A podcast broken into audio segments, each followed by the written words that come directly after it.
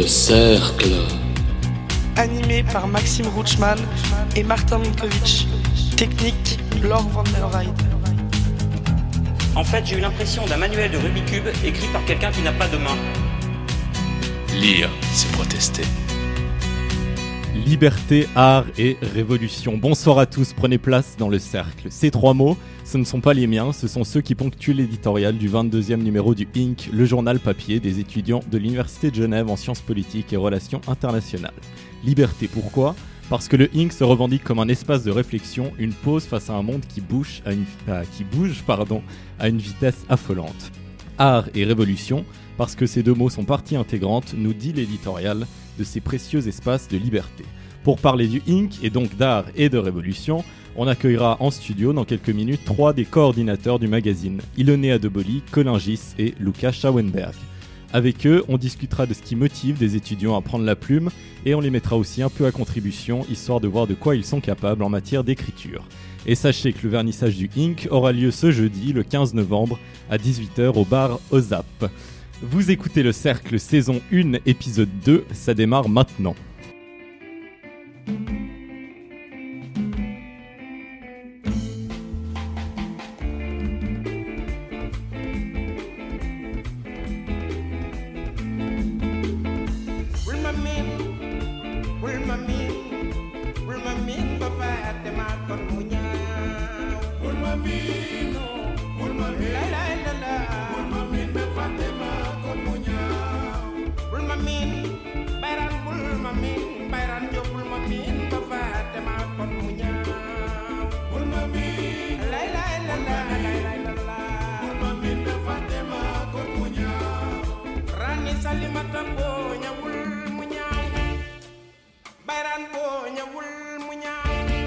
tay ama njaay boo mu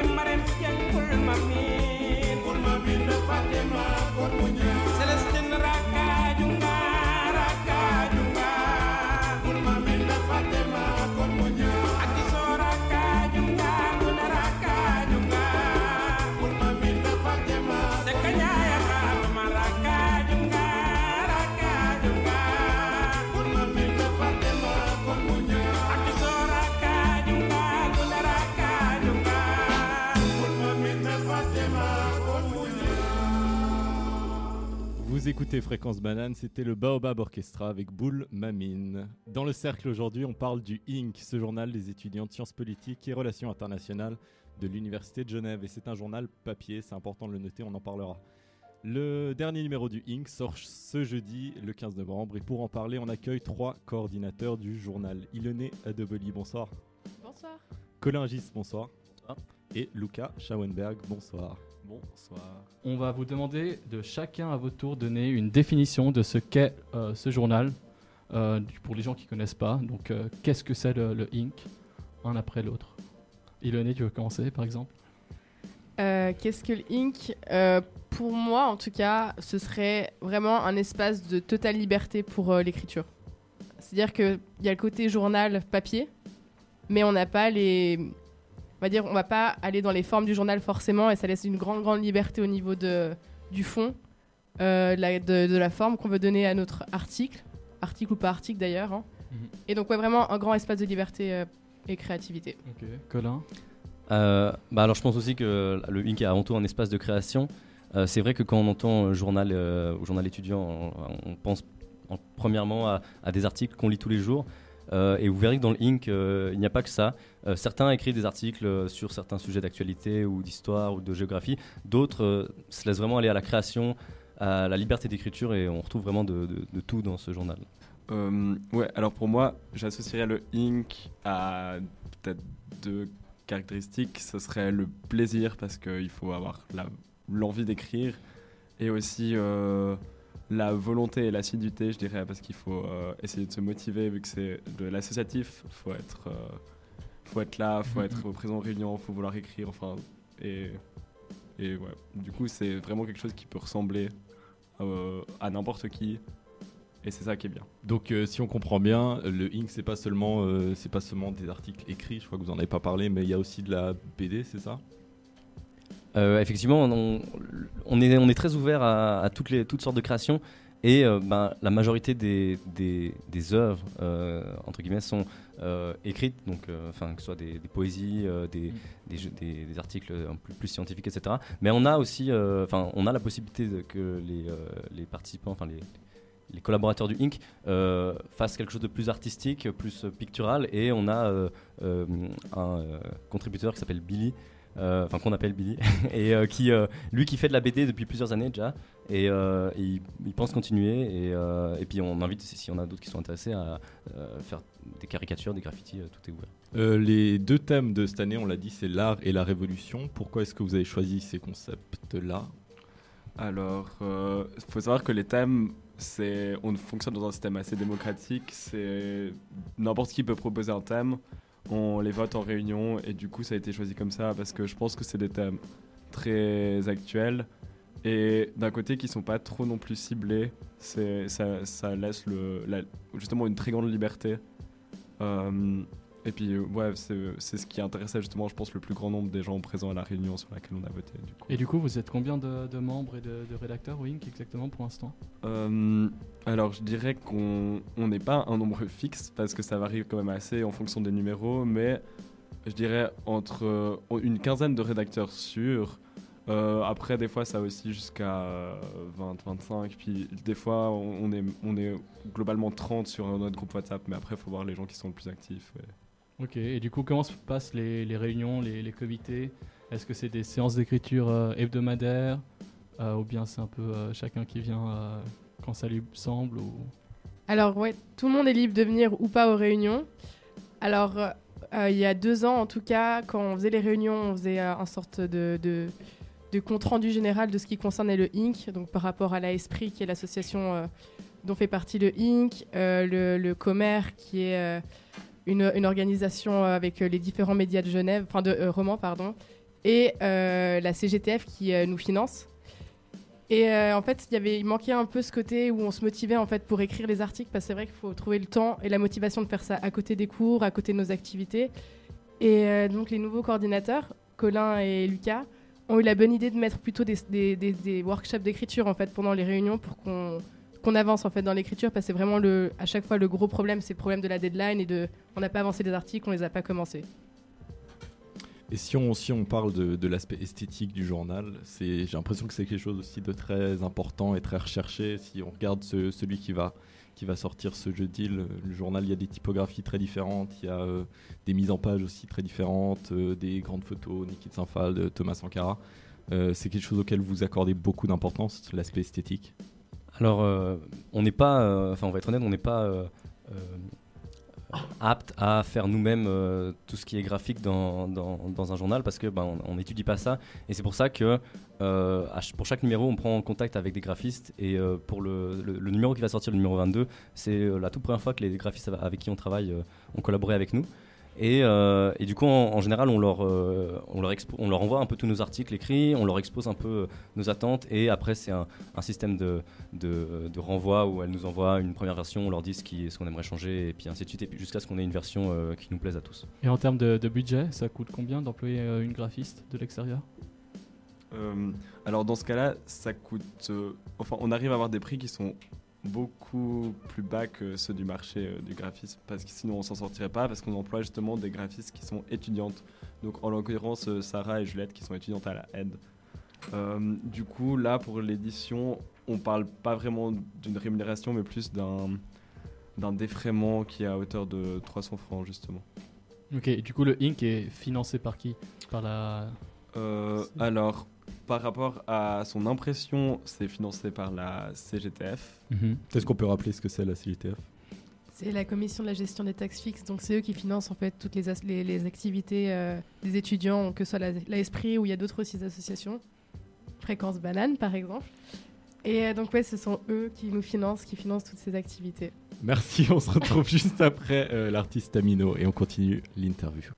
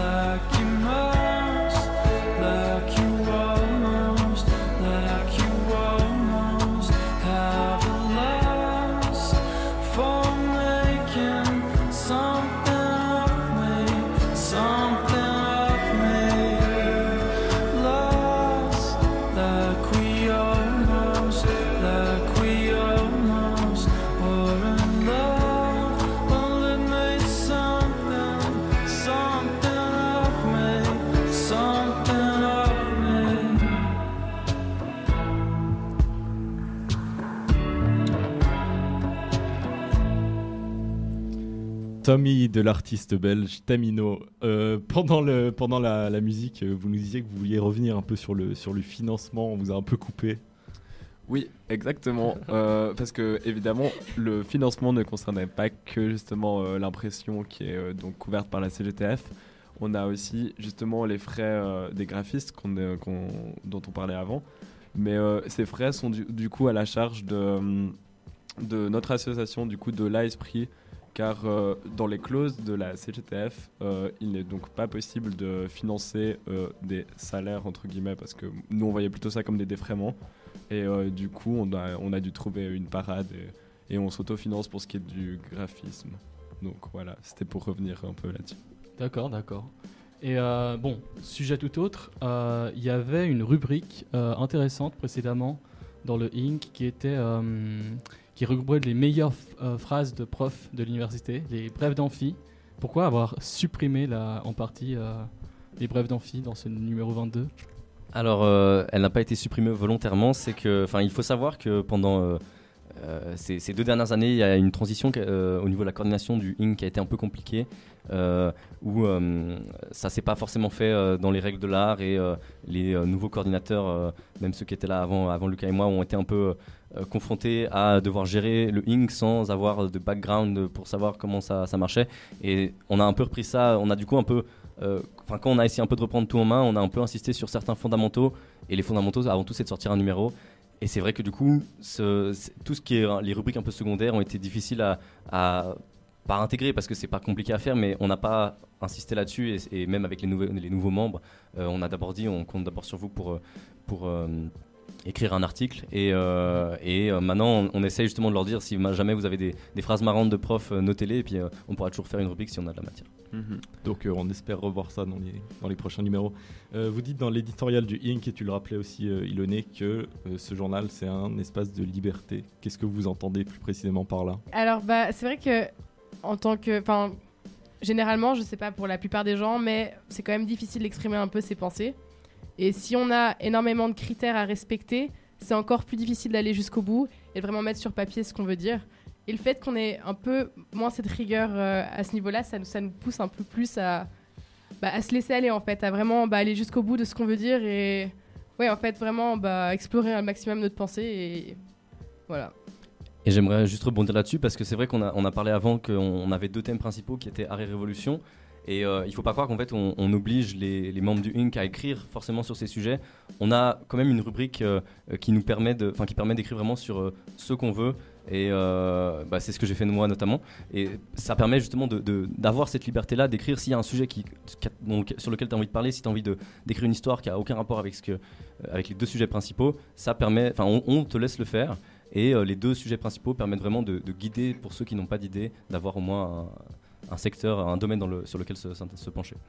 Et par rapport à d'autres euh, journaux étudiants, à Topo par exemple, au niveau euh, liberté d'expression, euh, c'est c'est vraiment des fonctionnements qui sont très différents entre le Inc et d'autres journaux étudiants ou pas? Alors, j'ai jamais été dans Topo, euh, j'ai ni même jamais réellement parlé avec des personnes qui écrivent dans Topo, mais euh, je pense que la grosse différence, c'est la, la ligne éditoriale en fait. C'est vraiment qu'on n'a pas une ligne éditoriale imposée et du coup qu'on a la possibilité d'écrire sur d'autres sujets, justement dont la rubrique qui nous laisse une totale liberté sur le sujet ou même sur la forme. Comme je disais déjà avant, il y a des poèmes, euh, il y a des, sortes de... Ouais, de des coups juste d'inspi comme ça. Enfin, il n'y a pas forcément que les articles scientifiques comme on disait. C'est vraiment ça peut-être qui fait la grosse différence avec Topo.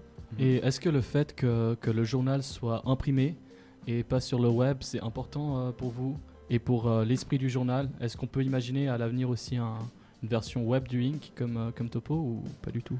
Hum, euh, oui, alors le Inc est fortement attaché à sa version papier parce qu'on trouve que c'est quand même un peu l'essence même du journalisme et euh, justement ça nous permet aussi d'avoir une ligne graphique qu'on n'aurait pas forcément sur le web. Euh, certes, il y, y a des possibilités avec des sites, qui sont très beaux, mais avoir un papier en main, c'est quand même ça a une autre sensation. On peut le, prendre, ça, devient un objet en fait, ça se, ça se concrétise et c'est ce qu'on cherche aussi. Après, on, on reste pas fermé justement à la possibilité de de passer aussi un peu à l'ère numérique. Est-ce que c'est ce qu'on va essayer aussi un peu de lancer euh, à travers des rubriques sur notre page Facebook prochainement, je pense? Et euh, est-ce que vous avez déjà choisi les thèmes pour le prochain numéro, le 23e Euh, oui, alors les thèmes ont été euh, choisis déjà euh, à la fin du semestre passé, donc euh, vers le mois de mai-juin. Et en fait, on- les, les thèmes suivants se, se recoupent un petit peu, c'est euh, l'environnement et le futur. Et donc pour l'instant, on est, euh, enfin l'équipe du Inc. est euh, après avoir recruté en, en ce début d'année. Euh, on est en train de rédiger nos articles et on a nos deadlines pour début décembre et on espère avoir du coup nos articles d'ici là et puis commencer les corrections. Donc le prochain numéro sera publié quand? Euh, alors, on n'a pas de date fixe. On aimerait, si possible, début du second semestre. Euh, donc, le temps de corriger les articles de mois de décembre, euh, prendre contact avec les graphistes, imprimer, et puis du coup, peut-être mois de mars. On a aussi entendu dire qu'il y aurait aussi bientôt un, un hors-série. On a vu ça sur la page Facebook du Inc. En quoi ça va consister? Alors, euh, la personne, justement celui qui fait les, les BD, Billy, euh, voulait axer un hors-série du Inc. plus sur le côté artistique et vraiment pictural, euh, visuel. Donc proposer à des personnes qui font du dessin, de la photo, euh, de la BD aussi, de choisir des sujets et vraiment de traiter ça du niveau juste visuel, artistique. Et donc ce serait plus ce côté artistique, euh, vraiment création artistique à mettre en avant dans, le- dans leur série. Ok. Et du coup, le, le vernissage euh, aura lieu euh, ce jeudi. Et euh, qu'est-ce que vous avez prévu de faire? Alors, euh, c'est ce jeudi, donc c'est au bar Ozap, euh, comme vous l'avez dit. donc, c'est à partir de 18h. Et on a d'abord tout simplement prévu de- de- d'exposer notre journal sous sa forme papier. Et on est en train de préparer deux, trois petits jeux pour un peu petite activité à côté. Et le, on a pris contact avec le bar. On a réussi à, du coup, à, financer un, un apéritif où il y aura du coup des empanadas. Euh, gratuits et euh, le, bar a, réussi aussi à faire des prix en diminuant toutes les boissons de, de 1 franc puisqu'on est euh, des étudiants. Et on fait du coup de 18h à, 18h à 20h vraiment le, vernissage même. Et à partir de 20h on va commencer à enlever notre matériel. Et puis la soirée pourra continuer dans le bar. Excellent. Alors maintenant, on va vous demander de bosser un peu. On va diffuser une musique de, qui dure environ 6 minutes et vous aurez le temps de, de cette chanson pour écrire un texte, euh, un poème ou du rap. euh, même que là, on en a parlé tout à l'heure. Je crois que tu voulais te lancer là-dedans. Grosse pression. Donc, euh, et si possible, vous allez devoir intégrer le mot cercle dedans parce qu'on est un peu narcissique. Et euh, on vous a mis à disposition du papier, des stylos, et on se retrouve juste après Just Jamming de Grammatique pour voir le résultat. Bon courage.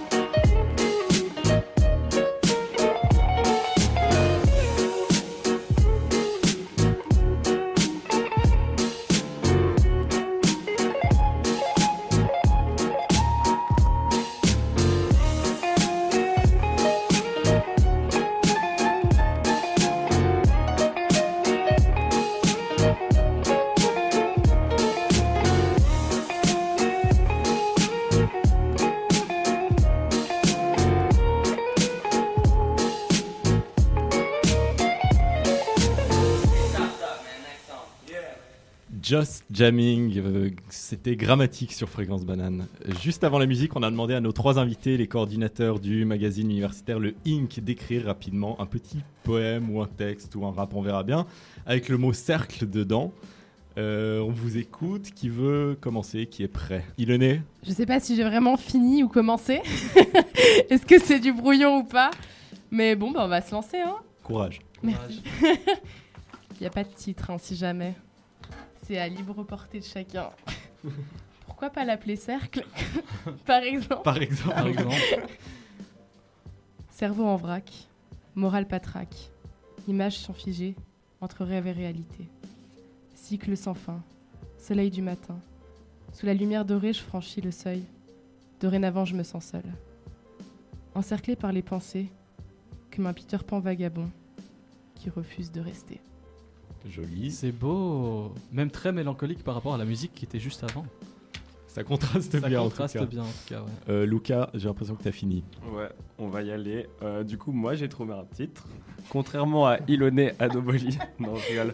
Euh, ça s'appelle La Ronde Infinie. Du coup, ça fait Je creuse un trou au fond de la mer, là où s'efface tout mon amer. Peur du vide, je me replie sur ce, sur ce qui est mon rond de vie, cercle éternel de l'existence, là où exalte mes réticences. Prêt à finir, porte des enfers, je me rejette nu, v'là dans la mer. Voilà. Joli et ça rime en plus. Ouais, ça rime bien. Alors, euh, moi je suis un. Voilà, ce- j'ai pas de titre non plus et je pense, à mon avis, euh, que ça va être un peu moins bien que les deux autres. C'est pas mon fort le poème, mais je vais essayer. Euh, métro, boulot, dodo. Si connu, mais toujours le même numéro. On rentre dans une routine qui ne change pas de tempo. Cet emploi du temps alterne si rarement, rythme une vie de fourmi, dépassée par sa vie. Un aller-retour constant, sans voir passer le temps. Tout pour la colonie, l'individu se nie. Ce cercle ne s'arrête pas et le couvercle est là, t'empêchant de sentir, de sortir pour voir que malgré tout, la vie vaut bien plus qu'un poème à écrire en 6 minutes sur fréquence banane. Je suis désolé pour la fin. J'ai- dit un peu bien. mais euh, au moins c'est un peu original. non, non, c'est bien. mais c'est c'est bien, tu c'est me jettes des fleurs comme ça. Merci beaucoup en tout cas. Euh, donc voilà pour ce petit Pas de exercice. gagnant ou Non, pas de gagnant, non. ouais. Non, on serait incapable de vous les partager. C'était tellement bon. Mais euh, on, on va parler de vos articles maintenant, vos articles le- respectifs, et on va commencer par toi, Luca. Tu as écrit un article sur euh, l'émergence des, places centrales de l'art ou comment certaines villes sont devenues des capitales artistiques majeures. On pense à Paris et à New York, bien sûr, mais peut-être un peu moins à Abu Dhabi. Est-ce que tu peux nous expliquer un peu qu'est-ce que tu as voulu mettre en lumière dans ton article? Hum, alors, en fait, mon article, c'est un peu un article réaction, tout d'abord, parce que euh, je l'ai écrit au moment où on inaugurait le Louvre d'Abu Dhabi. Et euh, à première vue, ça m'a semblé bizarre d'asso- d'associer les mots Louvre et Abu Dhabi, en fait. Parce que pour moi, eh ben, évidemment, comme euh, tout le monde le sait, le Louvre est à Paris. Et euh, ça fait justement la fierté des Parisiens. Et euh, je me suis demandé, d'un point de vue juridique, comment ça avait été négocié, pourquoi Abu Dhabi et pas quelque part d'autre. Et du coup, ça m'a un peu fait.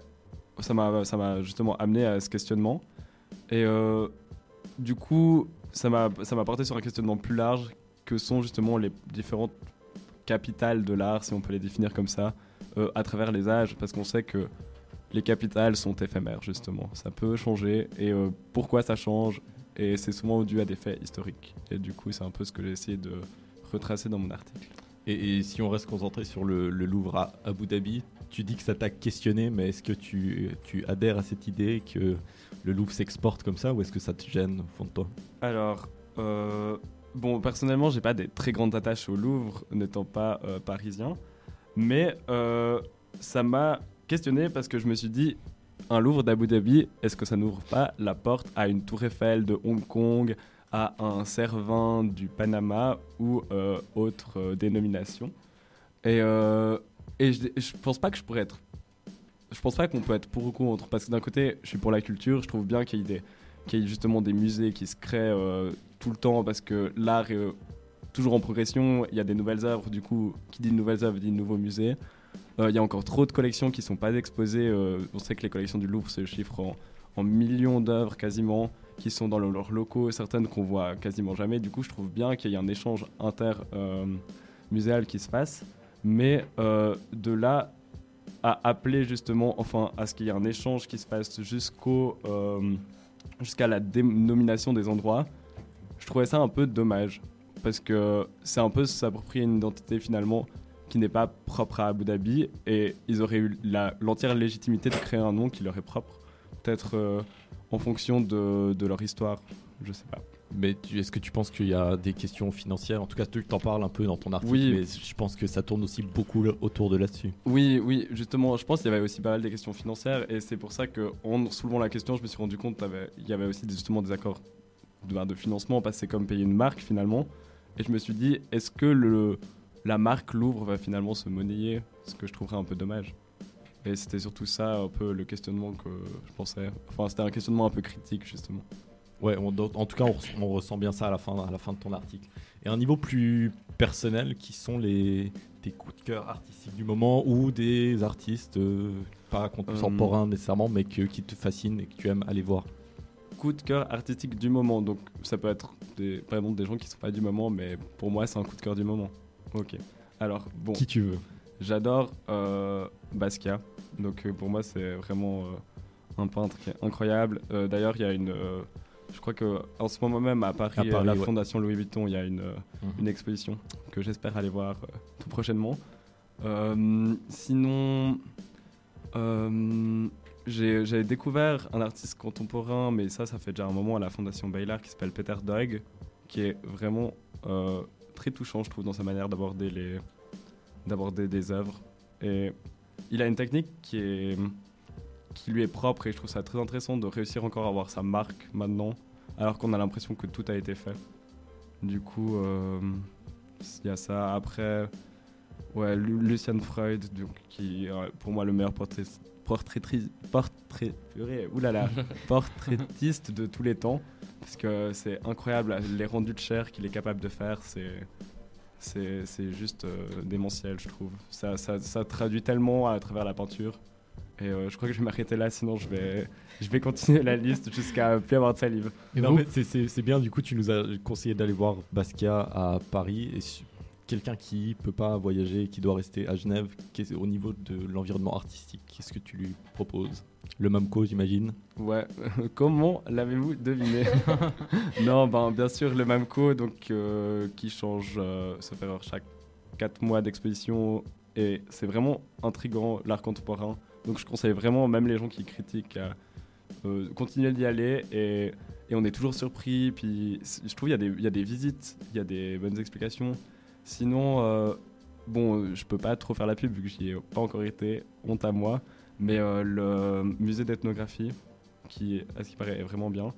Ou sinon, si euh, prendre le train et venir en Valais à la fondation de Janada, c'est euh, assez du solide. Voilà. C'est noté. Et euh, Colin Ilonnet, vous, vous aimez l'art aussi? Vous, vous avez des coups de cœur euh, artistiques du moment? L'art, ouais, euh, bien sûr. Genre, je sais pas si on a. Bon, c'est vrai que c'est très vague hein, comme concept, mais euh, Après, est-ce que j'ai un artiste coup de cœur du moment? Ça dépend. Euh, Alors moi, je suis vraiment très très fan de tout ce qui est euh, art vidéo, Mhm. Euh, tout ce qui est documentaire, et puis le mélange entre documentaire, musique, slam, poésie, enfin voilà. Et je suis tombée l'année dernière sur une vidéo de Jack Harris, je sais pas si vous connaissez. C'est un fait un sorte à la base d'influenceur, youtubeur. Enfin, à la base, il partait avec son frère. Ils, des... ils ont fait une année sabbatique. Ils sont partis, ils ont exploré le monde. Ensuite, ils ont commencé à faire des vidéos sur des thématiques, dans l'environnement, etc. Et en fait, euh, il a été gagné par le succès, euh, par Instagram, etc. Et puis, il a fait une dépression par rapport à ça. Et il a décidé de partir et de faire un tour en moto avec un ami euh, depuis peu. Ils ont retracé ça en vidéo, en fait. Et juste cette vidéo qui s'appelle The Headest East, qui dure 3 ou 4 minutes. Il parle de sa dépression, de ce sentiment de solitude et puis de- d'essayer de retrouver des liens avec les, les personnes, de recréer des vrais liens et pas, pas passer par le numérique et euh, tous les réseaux sociaux. Et la vidéo, je la trouve juste magnifique. Elle est super sincère, elle est épurée, elle est vraiment. Enfin, elle est super puissante, je trouve. Et c'est, je pense, mon dernier gros, gros coup de cœur que j'ai eu, en tout cas au niveau artistique. Colin Et euh, moi, j'ai, alors je vais être honnête, je suis euh, moins connaisseur d'art. Enfin, je connais un peu tous les, les grands artistes et il y a un peintre que j'aime beaucoup, mais qui est, qui est très connu, hein, qui, est, qui est Vincent Van Gogh, où c'est quelqu'un que, déjà très jeune, j'avais, euh, j'avais lu un peu vite fait sur sa, sur sa vie. Et c'est enfin, un personnage que, même en dehors de ses peintures, j'ai trouvé toujours très intéressant. Et en connaissant en fait la vie de l'artiste, Euh, on- donc toutes ces, ces folies, un peu, ces, ces, ces ces questionnements, un peu ces problèmes et tout, on, on comprend un peu mieux, on, on ressent un peu mieux ces peintures et c'est vraiment un, un peintre que j'avais beaucoup aimé. Et du coup, j'avais eu l'occasion de l'été passé aller voir le, le musée Van Gogh à Amsterdam et qui vaut vraiment la peine. Euh, On tu voulais rajouter quelque chose peut-être? Euh, ouais, en, fait, du coup, l'année dernière, j'avais fait une année sabbatique en Italie et c'est vrai qu'au niveau de l'art, de l'art, c'est super riche, ça regorge de, de plein de peintures, euh, que ce soit des vieilles peintures ou des trucs beaucoup plus récents. Et euh, vraiment, enfin, l'Italie, ça m'a vachement marqué pour ça. Et donc, je suis pas du tout une connaisseuse en art. Je connais pas peu de, peintres, enfin bref. Et j'étais allée voir une exposition à Naples. Euh, et en fait, alors je pourrais pas non plus dire le nom de l'exposition, je me rappelle plus du tout. Ce qui était assez génial, c'est que c'était sur la folie. Et euh, toutes les œuvres en fait étaient réalisées par des personnes schizophrènes qui étaient atteintes de folie. Et puis il y avait en même temps une exposition sur euh, les asiles psychiatriques. Et c'était vraiment super puissant. Et ça, c'est, je pense, un des trucs aussi qui m'a le plus marqué récemment. On se retrouve dans quelques minutes pour parler des articles de Colin et Iloné.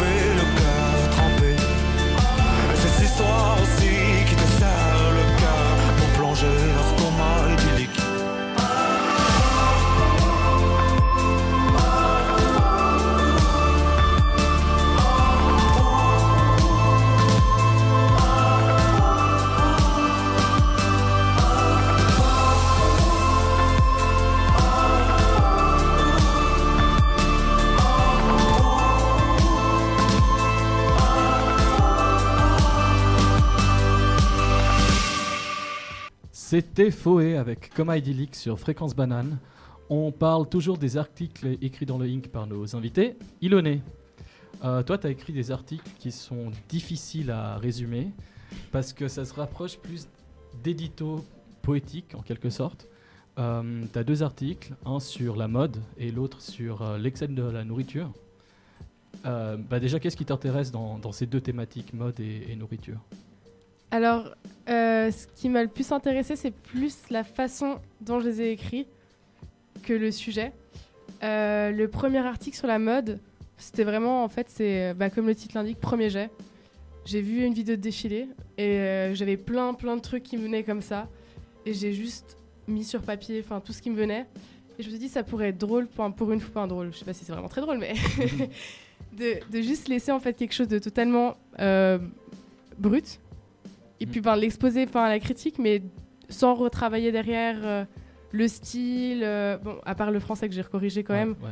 Mais vraiment le laisser de façon le plus brute possible en fait. Et justement, le, le style est très intéressant. Euh, je vais t'en lire une, une- une citation dans un des deux articles. Et euh, tu dis La peau nous tire, le rhône nous nargue, la nausée pointe presque le bout de son nez, le corps dit J'en peux plus. J'en peux plus, mais l'envie est plus forte. Savourer, avaler, j'en peux plus. Croquer, avaler, je suis pleine, mastiquer, avaler. euh, je peux plus rien manger, dégueuler, avaler, recommencer. En lisant ce texte, on a, on a l'impression que tu parles de la nourriture comme de quelque chose de pathologique, presque comme une, une sorte de maladie. Et c'est même très sexuel en fait comme texte. Donc euh, pourquoi est-ce que tu as voulu mettre ça en avant? L'aspect peut-être sexuel. Alors, sexuel, je sais pas, mais il y a un côté. Euh, on néglige trop souvent en fait le, pouvoir de la nourriture, entre guillemets. On parle beaucoup de la nourriture comme. euh, Enfin, on n'en parle plus justement comme quelque chose qui suffit juste à nos besoins. Il y a tout le côté glamour euh, de ce qu'on va manger, le- l'esthétique aussi de ce qu'on va manger. Et au final, on, laisse un peu de côté tous les problèmes qui sont vraiment liés à la nourriture, dont l'addiction en fait à la nourriture, qui est en fait une réelle ad- addiction. Je sais pas si on peut parler de maladie, mais c'est vraiment quel- quelque chose qui touche énormément de personnes. Et c'est un problème dont on parle jamais, que moi personnellement j'ai connu, donc c'est vrai que je peux mettre un peu des mots dessus. Et je trouvais que c'était intéressant de- d'expliquer que bah oui, la nourriture c'est une addiction comme les autres. Et c'est pas parce que c'est pas de la drogue ou des trucs qui, qui fonctionnent. Bah si, en fait, au final, ça fonctionne aussi vachement sur le Ouais. psychologique. Et c'est peut-être ce côté-là que j'ai voulu mettre en avant surtout. En tout cas, c'est très bien écrit.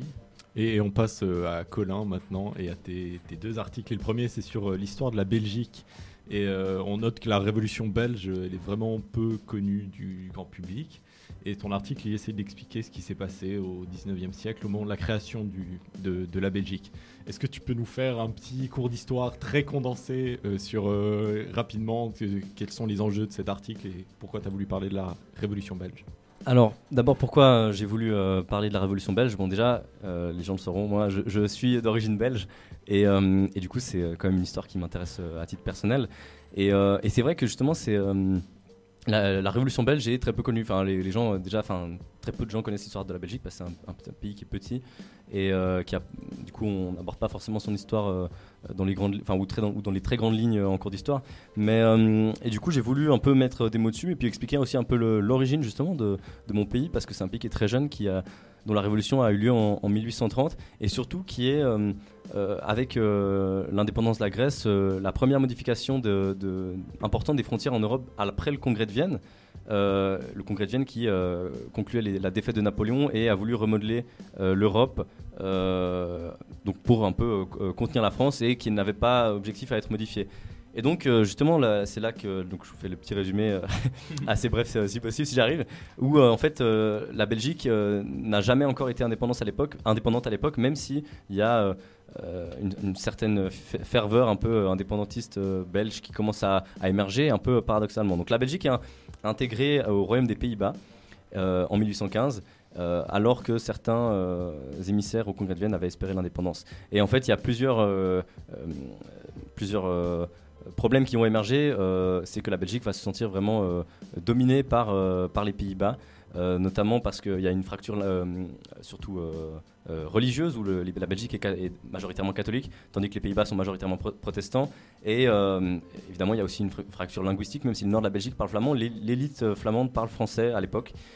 Et du coup, il y a certaines décisions du roi Guillaume d'Orange, donc le roi des Pays-Bas, qui vont mettre le feu aux poudres. Et les, les libéraux et euh, les catholiques vont euh, s'associer pour euh, fomenter cette révolution qui un peu surgit, surgit un peu de nulle part parce qu'au final elle n'est pas du tout préparée et, la, révolte populaire se, met un peu en place et finalement dans quelques petites batailles la Belgique arrive à, vaincre les Néerlandais. Et alors du coup il, faut une dernière chose c'est l'aval des grandes puissances parce que vu que l'ordre du Congrès de Vienne en, est remis en cause les grandes puissances doivent donner leur accord euh, à cette indépendance de la Belgique et euh, ce qu'elles feront. Enfin elles sont pas toutes d'accord mais le contexte extérieur fait que finalement euh, elles acceptent. Et la Belgique un peu de nulle part surgit au milieu de l'Europe et, et la première modification de, cette Europe du Congrès de Vienne. Bam, elle surgit, mais il y, a une anecdote aussi assez, intéressante à la fin de ton article sur le, sur le drapeau belge. Ah oui, oui. Euh, il paraît que la Belgique est le, est le seul pays au monde à avoir un drapeau qui ne respecte pas la- sa description faite dans la, dans la Constitution. C'est vrai ça? Alors effectivement, euh, la Belgique est un peu euh, le pays du surréalisme. Euh, sa révolution en est, la, en est la preuve. Mais je voulais finir par cette anecdote pour vraiment illustrer que, comme la Belgique c'est un peu un, un ovni euh, pour certains. Et donc là, en fait, euh, la Belgique, il faut savoir qu'au au début, euh, elle, elle avait un elle avait choisi comme donc les couleurs Brabanson qui étaient le noir, le jaune et le rouge, et le, les, bandes étaient horizontales, donc le rouge en haut. Et évidemment, les, ça, ça a été inscrit comme ça dans la Constitution, comme quoi le rouge, c'était dans l'ordre rouge, jaune et noir. Et ils ont voulu changer le, sens des lignes euh, et les mettre euh, verticales et pas horizontales parce que le drapeau néerlandais était horizontal et euh, on voulait un peu s'éloigner le plus possible de l'an- l'ancienne puissance tutélaire. Et du coup, ils ont mis, ils ont mis verticalement et c'était rouge, jaune, noir. Donc c'est comme ça que c'est inscrit dans la Constitution. Mais la marine belge avait les couleurs dans l'autre sens et du coup, en changeant le sens des bandes, on a voulu le mettre le même ordre que la marine belge qui avait le noir, jaune, rouge, mais sans changer ce qui était écrit dans la Constitution. Et euh, du coup, la Belgique est le seul pays à avoir un drapeau qui ne correspond, pas à sa description faite dans la Constitution. Alors Colin, tu as, aussi écrit un autre article qui n'a rien à voir avec la Belgique pour le coup, mais qui lie euh, sport et politique. Tu expliques comment le Qatar utilise le sport comme un instrument de, de soft power qui est, euh, pour reprendre tes termes, cette capacité d'influence à travers des moyens non coercitifs. Alors, comment est-ce que le Qatar utilise le sport et donc ce soft power Alors, bah, en fait, cet article déjà est, l'exemple même qu'on peut écrire en dehors des deux sujets qu'on a proposés. hein. Vous voyez qu'il n'y a pas euh, vraiment de rapport avec euh, euh, l'art ou la révolution. Mais c'était un. J'aime beaucoup le sport et j'aime beaucoup en fait euh, voir un peu tout ce qu'il y a de géopolitique derrière. Et du coup, ça me donnait vraiment envie de, faire un article dessus. Et j'ai voulu aborder euh, le Qatar, notamment parce que j'avais beaucoup suivi euh, euh, ce qui enfin, toutes les polémiques autour de l'attribution de la Coupe du Monde 2022 euh, de football qui se déroulera au Qatar. Et euh, alors, je me suis intéressé au sujet et en fait, j'ai essayé d'analyser un peu les dynamiques euh, de cette utilisation du sport par le Qatar.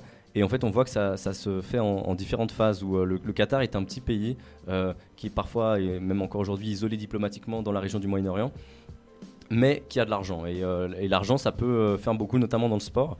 Et le, le Qatar a décidé d'investir énormément dans, dans l'attribution, du coup, de, enfin, dans l'organisation de- de- de- d'événements sportifs internationaux, euh, où euh, la Coupe du Monde 2022 est le plus connu, mais euh, il y a aussi tournoi de golf, la Coupe du Monde de handball qui a eu lieu en 2015, il me semble, au Qatar.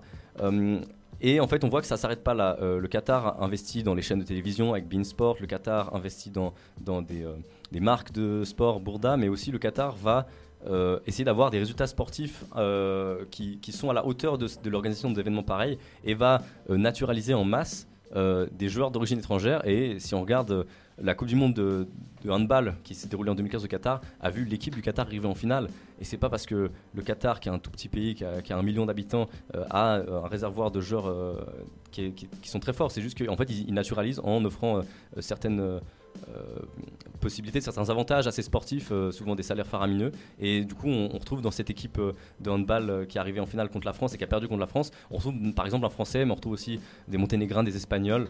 Et ça permet du coup d'avoir des résultats sportifs assez in- in- incroyables. Et le Qatar va encore même plus loin parce que les, du coup, les instances sportives réagissent à ces naturalisations et disent que, par exemple, un sportif ne peut pas jouer dans les 5 ans qui ont suivi sa naturalisation.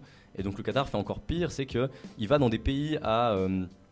qui sont plutôt sous-développés, euh, qui n'ont pas encore de grandes infrastructures euh, euh, pour les sportifs, comme en, en Afrique ou en Asie majoritairement. Et en fait, ils repèrent les talents, mais à leur plus jeune âge.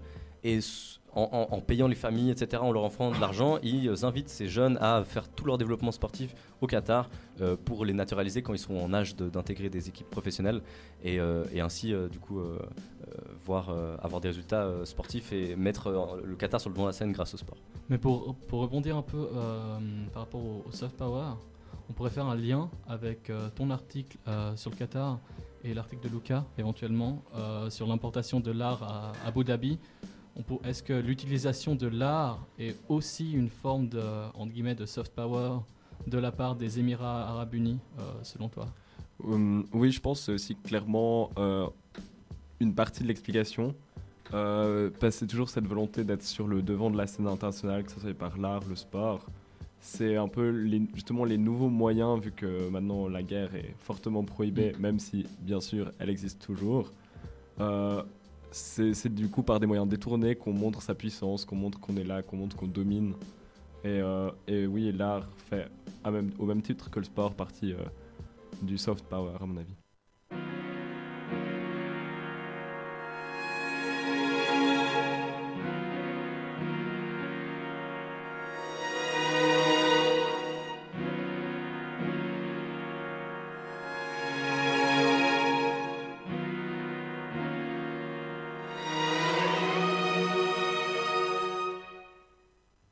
إذا لمستك بحلوة رقصك قرب علي شوي. في جحيم تحت جلدي وانتي إيدك باردين وجه لينين ملتحين بوراق التين ومقماحين وحواجبهم مرفوعين. كتب حدود البلد جسدي وجسدك وجلد بكشد الكلام. كلمتي ع كلمتك. جسدي وجسدك وجلد بيحرك الكلام. حاسسني. حسني أنت حاسس فيه وين العيب. حسني أنت حاسه فيه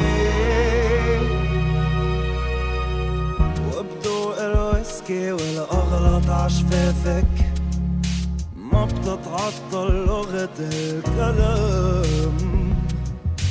الحروف بتلفنا لما وشوش كل إسرار بتمنع. وانت بترجع ليكون إيدك وأنا للفراغ. كتب حدود البلد. جسدي جسدك وجلد بكشد الكلام. كلمتي ع كلمتك. وارسلك بيحرك القلم. حاسس إيه؟ حسني أنت حاسس فيه وأنا العيب؟ حسي أنت حاسس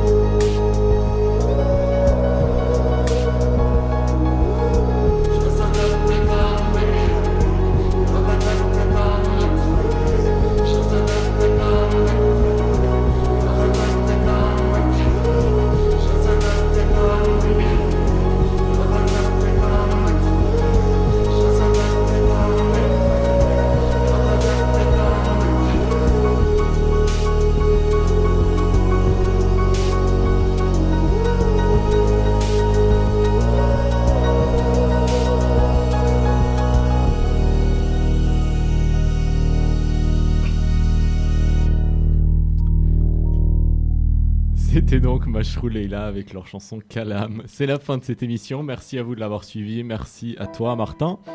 Il est né à Deboli, Colin Gis et Luca Schauenberg étaient nos invités. Merci à vous d'être venus. Merci. Merci à vous.